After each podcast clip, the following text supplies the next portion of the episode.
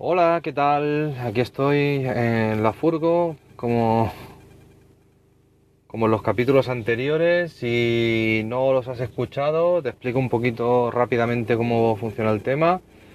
Eh, estoy grabando este podcast mientras vuelvo a casa conduciendo, cumpliendo todas las medidas de seguridad, todo sin cables por delante mío, sin, sin tocar nada, todas las manos en el volante continuamente, máxima seguridad.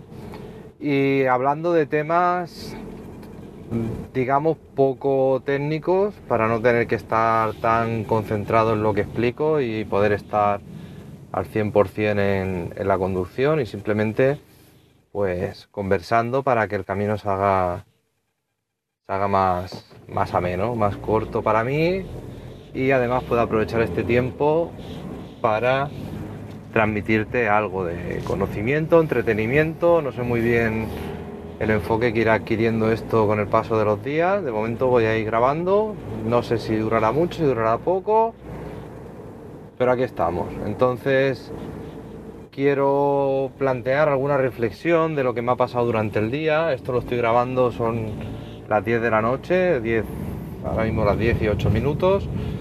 Y la idea es esa, eh, contarte un poquito algo que se me haya ocurrido durante el día, alguna reflexión y ver si eso te puede servir o simplemente te entretiene, porque al final esto es hablar de temas técnicos sin, sin la cabeza con con ideas abstractas, con, con memorizar, o sea, no pretendo que sea algo formativo, sino simplemente como una charla de amigos que comparten comparten una afición, una profesión y les gusta hablar de ella porque al final te apasiona este tema y te gusta compartir experiencias y, y aprendizajes del día a día.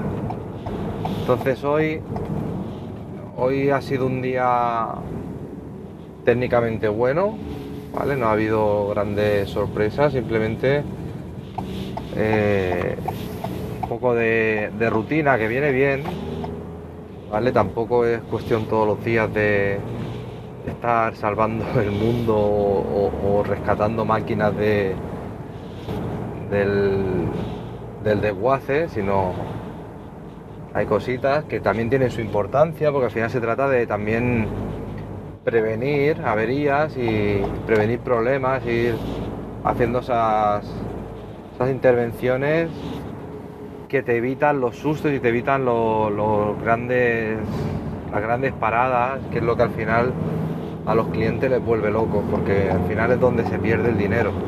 Las fábricas tienen que tener una constancia, tienen que tener una producción continua y en el momento que eso se rompe por una avería se detiene la producción y se bueno se provocan un montón de, problemas.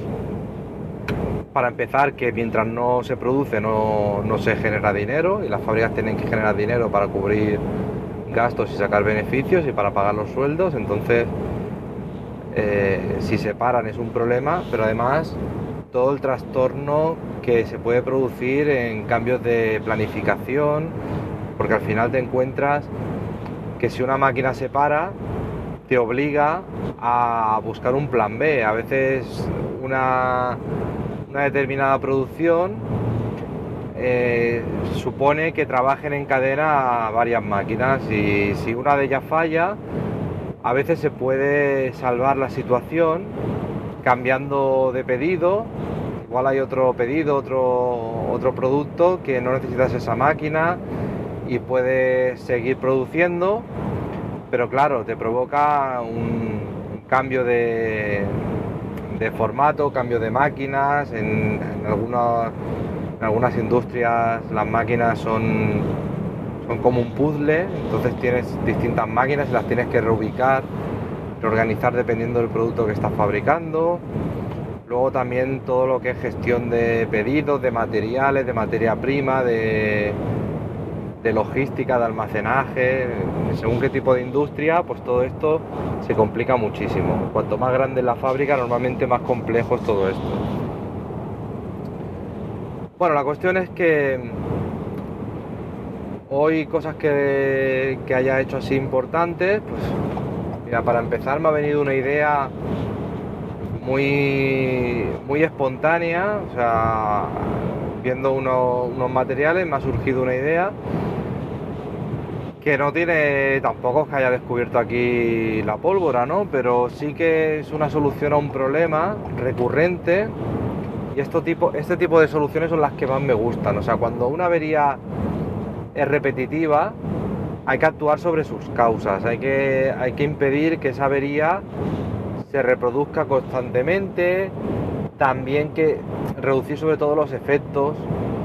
Entonces me ha venido prácticamente una inspiración espontánea, de, viendo unos cilindros neumáticos, se me ha ocurrido una solución a un problema recurrente en una máquina, ¿vale? Es una máquina que es un horno que lo que hace es eh, un adhesivo en un tejido, el adhesivo se aplica en caliente y luego se le tiene que, dar un golpe de calor para que el adhesivo penetre en el tejido y se agarre bien al tejido, porque si no, luego puede ser que ese adhesivo se desprenda. Cuando pegas el tejido en, otro, en una superficie y tiras de él, puede ser que el adhesivo se quede en la superficie. Lo que te interesa es que el adhesivo siempre vaya con el tejido.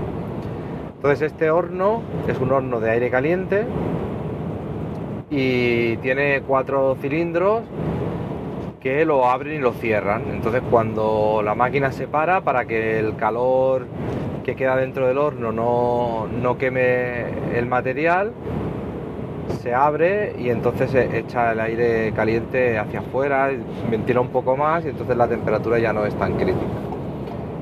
La cuestión es que los cuatro cilindros que abren este horno pues están sometidos a temperatura, también los vástagos de los cilindros se ensucian con los vapores del adhesivo, que es como una especie de, glicerina pegajosa, entonces esto hace que, el cilindro se vaya desgastando.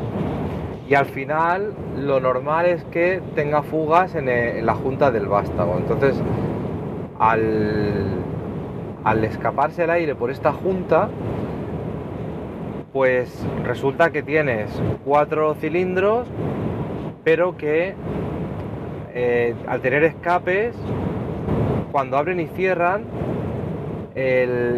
la pieza que sujeta en estos cuatro cilindros pues baja de forma asimétrica. Y esto hace que, que se pueda trabar, a veces se engancha, a veces no sube bien o, da tirones y esto no es bueno, porque al final esto provoca desgaste, provoca que los cilindros reciban fuerzas laterales y esto hace que, sufran, no es, no es lo ideal. Entonces lo que hay que hacer es intentar, cuando hay una fuga en el vástago, pues reparar el cilindro lo antes posible. Pero aquí se suma además que este horno, por un lado, el acceso es prácticamente imposible. Hay uno de los cuatro cilindros a los que no se puede acceder.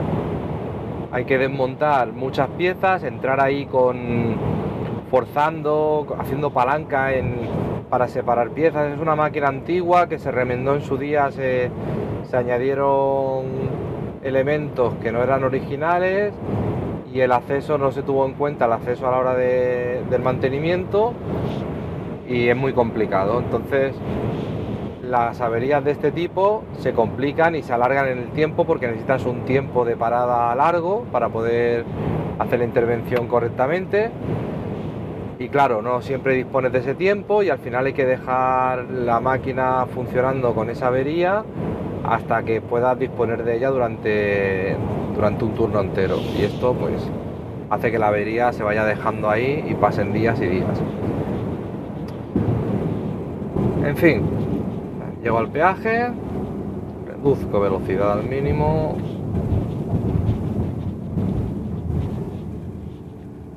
aquí me concentro 100% en la conducción, ¿vale? Aunque este peaje a esta hora y entre semanas siempre está vacío. Hoy es lunes, así que prácticamente no hay hay un par de coches por aquí, pero prácticamente nada estamos 70, 80, 90. 100, un poquito más y pongo el la velocidad automática. 109, así está bien. 109, cambio de carril porque en la siguiente entrada están entrando coches, les facilito la incorporación ya se han incorporado, vuelvo al carril derecho y tranquilidad. Bueno, pues como te decía, este horno, cambiar los cilindros y desmontarlos y eso es bastante complicado. Entonces había un problema que al final eh, tiene una solución muy fácil. Pero claro, en el día a día pues no lo ves porque tú tienes el concepto de cómo están trabajando los cilindros.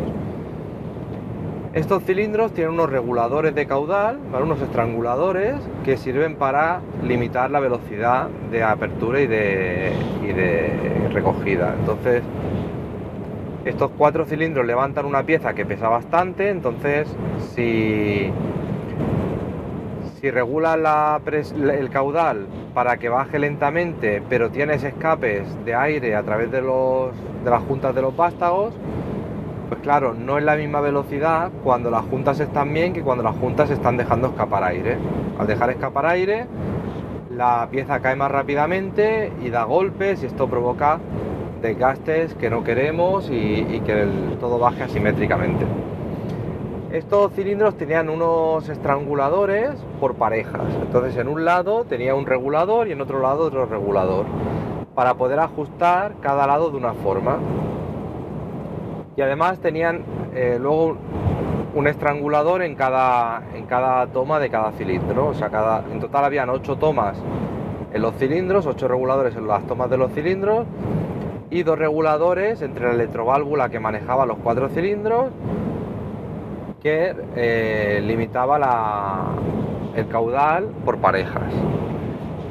¿Qué pasa? Que claro, tú regulas en la condición más desfavorable que es la bajada, ¿vale? Con el peso de, del horno, la bajada tienes que estrangular más porque con el propio peso el aire se comprime más y cae a más velocidad que cuando levantas la pieza. Y claro, estaba regulado todo de una forma muy rara y, a mí eso no me acaba de convencer, pero claro, como se va a reformar todo el sistema próximamente, pues aquello que dice, bueno, de momento lo dejamos que vaya trabajando y ya cuando se haga la reforma ya se, se afina todo bien. Y hoy a primera hora, al ver los cilindros nuevos, me ha encendido un poquito la bombilla. Digo, a ver, si ponemos un estrangulador en serie con otro, es decir, en contraserie, porque estos estranguladores tienen una válvula antirretorno. Entonces, en un sentido limitan el caudal y en el sentido contrario dejan pasar todo el caudal. Entonces, solamente limitan en uno de los dos sentidos. Entonces digo, si pongo uno en serie con el siguiente y cada uno lo oriento en, un sentido, cuando deje, o sea, cuando haga una maniobra, en uno de los dos estranguladores se abrirá la válvula antirretorno, con lo cual ese estrangulador sería como si no actuase, dejaría pasar todo el aire y el siguiente sí que estrangulará. Y cuando el cilindro haga la maniobra contraria, hará justo la inversa, es decir, el que estaba estrangulando se abrirá por la válvula antirretorno, dejará pasar todo el caudal y será el otro el que regule. Entonces, en una sola línea pongo los dos reguladores y la salida conectada a los cuatro cilindros en paralelo. ¿Qué consigo con esto? Pues lo que consigo es regular tanto la apertura como el cierre de los cilindros, lo regulo en, digamos, la culata del, cilindro, en la cámara de... ahora mismo no me viene a la cabeza. O sea, el cilindro tiene dos, dos cámaras, la cámara del vástago y la otra, ¿no? Entonces, como la cámara del vástago tiene la junta del vástago que puede dañarse y escapar aire por ahí, me interesa regular en la otra cámara nunca va a tener fuga o casi nunca va a tener fuga, por lo menos va a ser mucho más resistente. Entonces ahí sí que puedo regular, que además es la cámara que sostiene todo el peso. Ahí puedo regular tanto la subida como la bajada. Pero claro, para poder regular las dos cosas tengo que poner las dos válvulas en serie. Entonces, lo he probado, he regulado y ha funcionado perfectamente. Entonces, aunque tenga una pequeña fuga cuando la junta del vástago está mal, no afecta al funcionamiento del horno, simplemente afecta al consumo energético. Pero claro, en esta máquina, en estas circunstancias, el consumo energético es menos crítico que el tiempo de parada para hacer la reparación. De esta forma, si conseguimos que, cuando haya una avería no afecte a la producción, pues ese consumo energético es asumible en el sentido de que no perdemos producción y ya buscamos el momento de parar más adecuado para poder hacer la intervención en condiciones. Entonces es una, una, solución muy sencilla, explicarla es bastante complicado, si te lo dibujo en una pizarra te lo explico en dos minutos y lo entiendes perfectamente. Pero bueno, si, si crees que es una avería interesante, dímelo y lo que puedo hacer es hacer un, un vídeo y subirlo a YouTube. Y entonces ahí lo puedo explicar mucho mejor. Aquí lo que pretendo contarte un poco es la reflexión de, de cómo en cualquier momento, cuando tienes un tema que sabes que está ahí, pero en el, en el momento crítico, cuando ha habido que resolverlo, no has podido pararte a reflexionar demasiado, has buscado una solución un poco rápida para poder salir del paso y que la máquina siga funcionando, pues son temas que yo, por ejemplo, cuando me encuentro algo así, pues no me olvido del tema, lo tengo ahí latente, lo tengo ahí eh, presente y, y cada vez que, a veces incluso me quedo observando la máquina durante un rato, estoy ahí eh, planteándome que hay un problema, que cómo podría resolverlo definitivamente. Y normalmente observando y reflexionando te suelen salir buenas ideas. Lo que pasa es que, claro, hay, hay veces que puedes detenerte a hacer esto y otras veces no. Otras veces hay, hay temas más críticos que no te permiten estar ahí parándote a estos temas. Entonces, lo ideal es, cuando no hay tiempo, pues sigues para adelante, pero no dejas el tema abandonado y lo vas, lo vas madurando, lo vas macerando ahí, en, reposando y en cualquier momento, al hilo de otros temas, te puede venir la idea, es decir, tengo esta, esta idea, igual me podría servir para aquel caso.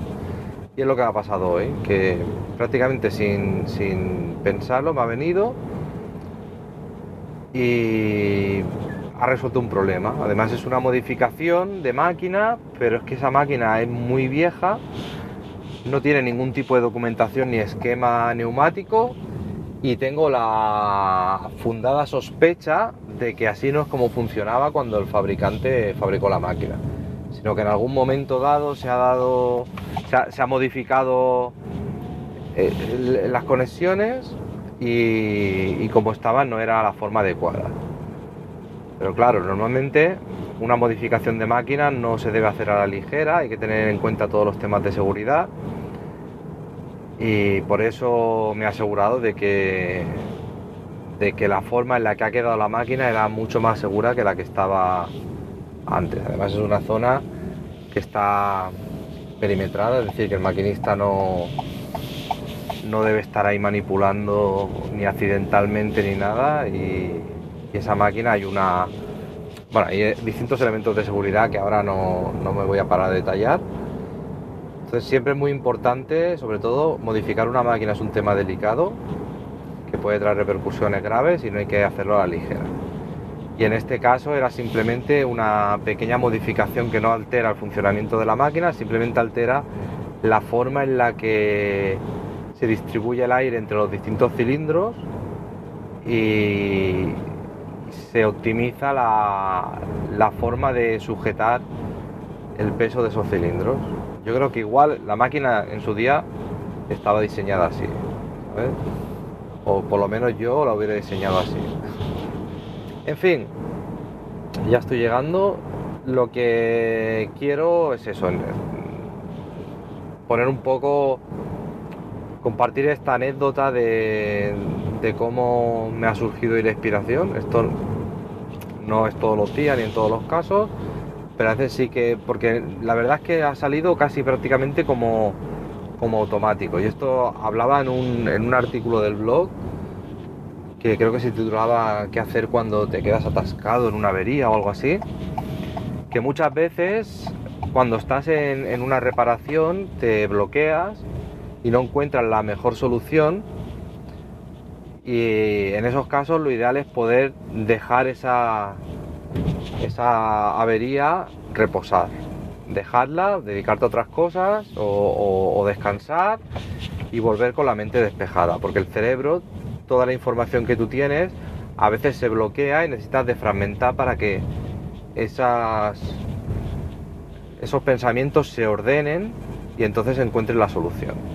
En este caso es una, una variante, a veces no encuentras bien bien la, sobre todo la causa raíz o no encuentras bien la solución definitiva y, entonces, claro, no puedes dejar la máquina parada, debes aplicar la solución que puedas para que la máquina siga funcionando con seguridad y ya buscarás una solución más, más óptima en, en otro momento. Y aquí se me ha desfragmentado todo y se me han ordenado las ideas y de repente una simple observación ha hecho que todas las ideas acabaran de encajar y me ha venido todo bastante rodado. Y por si acaso, antes de que se me olvidara, porque a veces te viene algo, lo ves muy evidente y al cabo de una hora te pones con otras cosas y ya no eres capaz de volver al punto anterior. En este caso yo lo tenía bastante claro, pero aún así digo, se me puede ir de la cabeza, por lo tanto lo, lo apunto. Y, directamente en la misma caja del cilindro he dibujado el esquema para, para recordarlo y luego ya lo he cuando ya he estado tranquilo delante de la máquina es cuando lo he resuelto y lo he puesto en práctica o sea que espero que esto te sirva un poco como como idea como consejo que te pueda en algún momento te encuentres tú una situación parecida y y como ya te lo he contado a lo mejor seguramente no, es nada complejo, llegarías tú sin problema, pero al habértelo contado, eh, llegas antes, porque te viene a la cabeza rápidamente. Bueno, y aquí, ahora buscando aparcamiento, esta furgoneta no es grande, pero tampoco es pequeña. Y no puedo aparcar en cualquier sitio, necesito una plaza un poquito grande para que entre bien, sin, sin golpearme yo ni golpear a nadie. Así que tengo que dar alguna vueltecita. Bueno, ahora esto, te cuento un poquito lo que estoy viendo. Está la estación del tren y detrás de la estación se ven luces de colores porque está el chiringuito de la playa. Seguramente ahora en esta época ya empieza a haber ambiente entre semanas, pues ya los hoteles empiezan a, tener gente. Este año es bastante triste por el tema de, la pandemia, pero parece que ya las cosas van volviendo poco a poco a la normalidad y, se empieza, la gente empieza a moverse, a salir, a, a hacer vida un poco normal, con ciertas precauciones, pero pero normal. Y la verdad es que, aunque en los medios de comunicación se está buscando mucho la, alarma fácil y decir que somos unos inconscientes, que lo hacemos todo fatal. Yo creo que en general la gente está comportando con bastante prudencia. Lo que pasa es que no estamos perdiendo la cabeza, que es como parece como lo que nos quieren vender por televisión, que tenemos que estar aquí todos eh, con el pánico en el cuerpo. Y ese pánico en el cuerpo, eh, por una por una parte podría parecer una, una ventaja, porque dices, a veces es mejor pasarte de miedoso porque te alejarán más del peligro, pero es verdad que ya con todo el tiempo que llevamos en esta situación, ese pánico que se quiere inducir o que se quiere mantener, porque el pánico es cierto que existió durante bastante tiempo, yo creo que ya nos lo tenemos que quitar y tenemos que cambiar el pánico por prudencia. Y por la tele nos quieren meter el pánico con, con calzador y nos quieren eh, tener esa situación de miedo permanente. Y esa situación lo que está provocando es un montón de trastornos mentales, pero muy graves.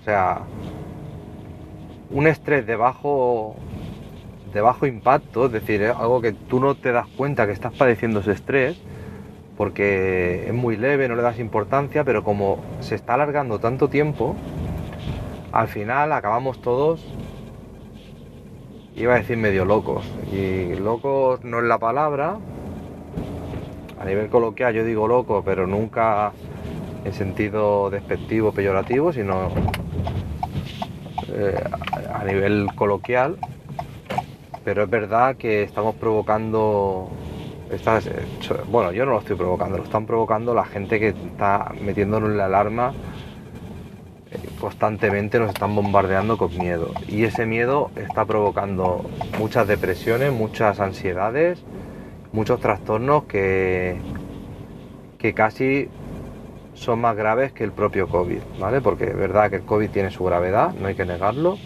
Hay personas que, bueno, que han muerto y personas que han tenido graves secuelas y personas que están pasándolo muy mal. Pero la solución no es cambiar una enfermedad por otra, que es lo que estamos haciendo. Haciendo, digo, estamos a nivel de sociedad, ¿vale? Porque yo la verdad es que no me siento para nada identificado, intento quitarle hierro, que sí que es verdad que fue un tema grave al principio, sobre todo por lo mal que se hicieron las cosas, por el desconocimiento y por la desinformación. Y yo creo que ahora se está incidiendo demasiado en el miedo y demasiado poco en, en la información que realmente necesitamos. O sea, se está sabiendo, por poner un pequeño ejemplo, que hay vitaminas e historias que, que mejoran o, o pueden reducir el impacto, pueden, pueden prevenir hasta cierto punto. No es que te lo vayan a, a solucionar, pero sí que pueden hacer que sea menos grave y, y todo eso se está directamente ocultando, ¿vale? Porque eh, podrían decir simplemente, mira, esto es lo que hay, esto es lo que se sabe, por aquí van los tiros. Pero cuando es para meter miedo, eh, cogen cualquier información por, por poco contrastada que esté y te la meten.